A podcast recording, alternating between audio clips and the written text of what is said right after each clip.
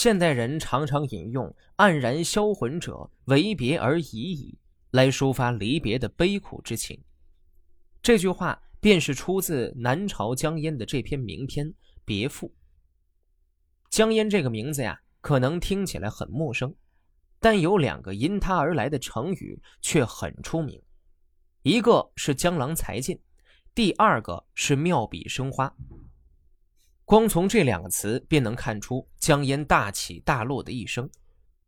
南朝的富家如果排座次的话，江淹绝对可以坐上头把交椅。江淹的词赋在艺术风貌上还呈现出悲慨进谏之气，又在古意中流出一股清丽之韵，一扫当时赋坛上流行的靡靡之音，代表了当时词赋的极高水平。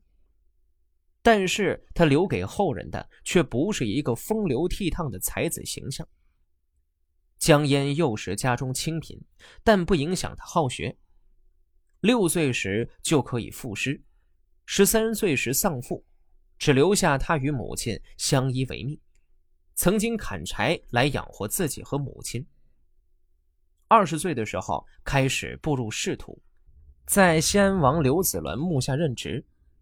当时正是刘宋末年，江淹被人诬告贪污受贿，关入了大牢。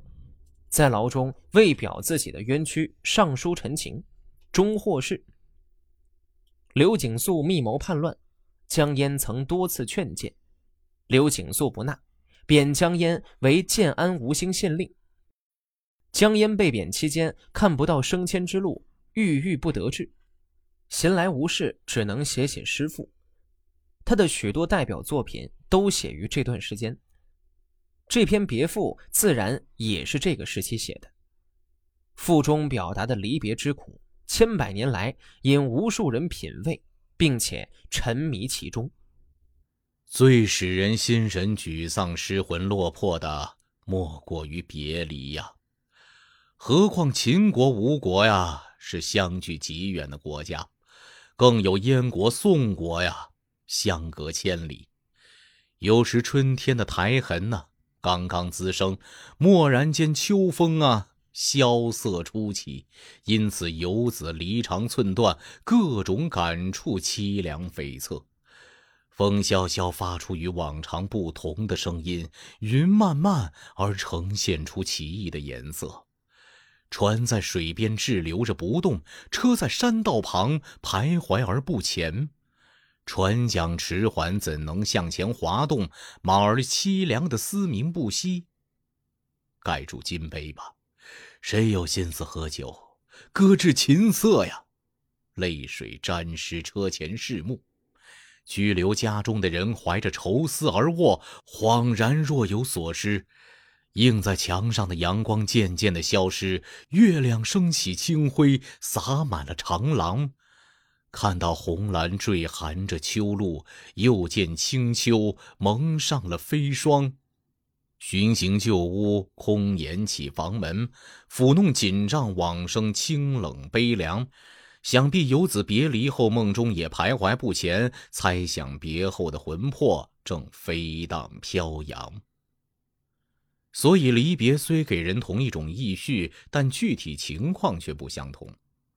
至于像高头骏马配着镶银的雕鞍，漆成朱红的车架，饰有彩绘的轮轴，在东都门外搭起膨胀践行，送别故旧于金谷名园。琴弦发出雨声啊，箫鼓杂陈，燕赵的悲歌呀，令美人哀伤；明珠和美玉呀，艳丽于晚秋；绫罗和晚起呀，娇媚于初春。歌声使驷马惊呆的仰头举嚼，深渊的鱼也跃出水面聆听。等到分手之时，噙着泪水，深感孤单寂寞而黯然伤神。又有自残未报主人恩遇的剑客和志在报恩的少年侠士，如聂政击杀韩相侠磊，欲让御赐赵襄子于公厕。专诸杀吴王，荆轲行刺秦王，他们舍弃慈母娇妻的温情，离开自己的邦国乡里，哭泣流泪的与家人诀别，甚至擦拭泪血，互相凝视，骑上征马就不再回头。只见路上的尘土不断扬起，这正是怀着感恩之情，以一剑相报，并非为换取身价与皇权弟弟。钟庆震响，吓得懦夫脸色陡变，亲人悲痛的尽哀而死。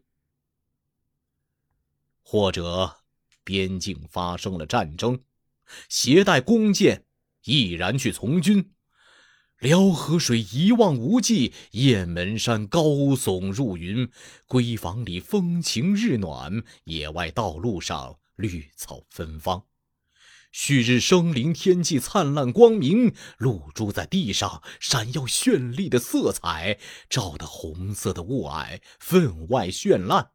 映入春天草木的雾气，烟霞弥漫，手攀着桃李枝条啊，不忍诀别，为心爱的丈夫送行啊，泪水沾湿了衣裙。至于一旦到达绝远的国度，哪里还有相见的日期？望着高大的树木啊，记下着故乡旧历，在北面的桥梁上啊，诀别告辞。送行的左右仆从啊，魂魄牵动，亲戚宾客呀，落泪伤心。可以铺设树枝而坐啊，把怨情倾诉，只有凭借杯酒啊，叙述心中的伤悲。正当秋天的大雁呐南飞之日，正是白色的霜露啊欲下之时，哀怨又惆怅啊，在那远山的弯曲处越走越远呐，在那长长的河流边，又如郎君。住在滋水西面，妾家住在黄河北岸，曾佩戴琼玉，一起玉沐着晨光，晚上一起坐在香烟袅袅的金炉旁。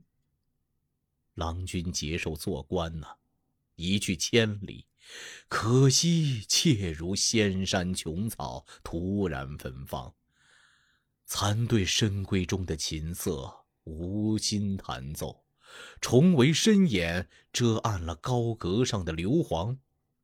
春天，楼宇外关闭了青翠的苔色；秋天，帷帐里笼罩着洁白的月光。夏天的竹席清凉啊，白日迟迟未暮；冬天的灯光昏暗呐，黑夜那么漫长。为织锦中曲呀，已流尽了泪水，组成回文诗啊。独自顾影悲伤。或有华山石室中修行的道士，服用丹药以求成仙，术已很高妙，而仍在修炼。道已至极，但尚未得到真情，一心守炼丹灶，不问世事。炼丹于金鼎，而意志正坚，想骑着黄鹤直上霄汉，欲乘上鸾鸟飞升青天，一刹那可游行可万。天上小别，人间已是千年。唯有世间那看重别离，虽已成仙，与世人告别呀，仍依依不舍。下界有男女咏芍药情诗，唱佳人恋歌。魏国丧中多情的少女，陈国上宫美貌的春娥。春草染成青翠的颜色，春水泛起碧绿的微波。送郎君送到南浦，令人如此哀愁情多。至于深秋的霜露像珍珠，秋夜的明月似玉龟，皎洁的月光珍珠般的霜露，时光逝去又复来，与您分别，使我相思徘徊。所以，尽管别离的双方并无一定，别离也有种种不同的原因，但有别离必有哀怨，有哀怨必然充塞于心，使人意志丧失，神魂志举。心理精神上受到巨大的创痛和震惊。虽有王褒、杨雄绝妙的词赋，延安、徐乐精深的传述，金马门前大批俊彦之士，兰台上许多文才杰出的人，词赋如司马相如有凌云之气的美称，文章像邹氏有雕镂龙纹的名声。然而，有谁能描摹出分离时瞬间的情状，书写出永诀时难舍难分之情呢？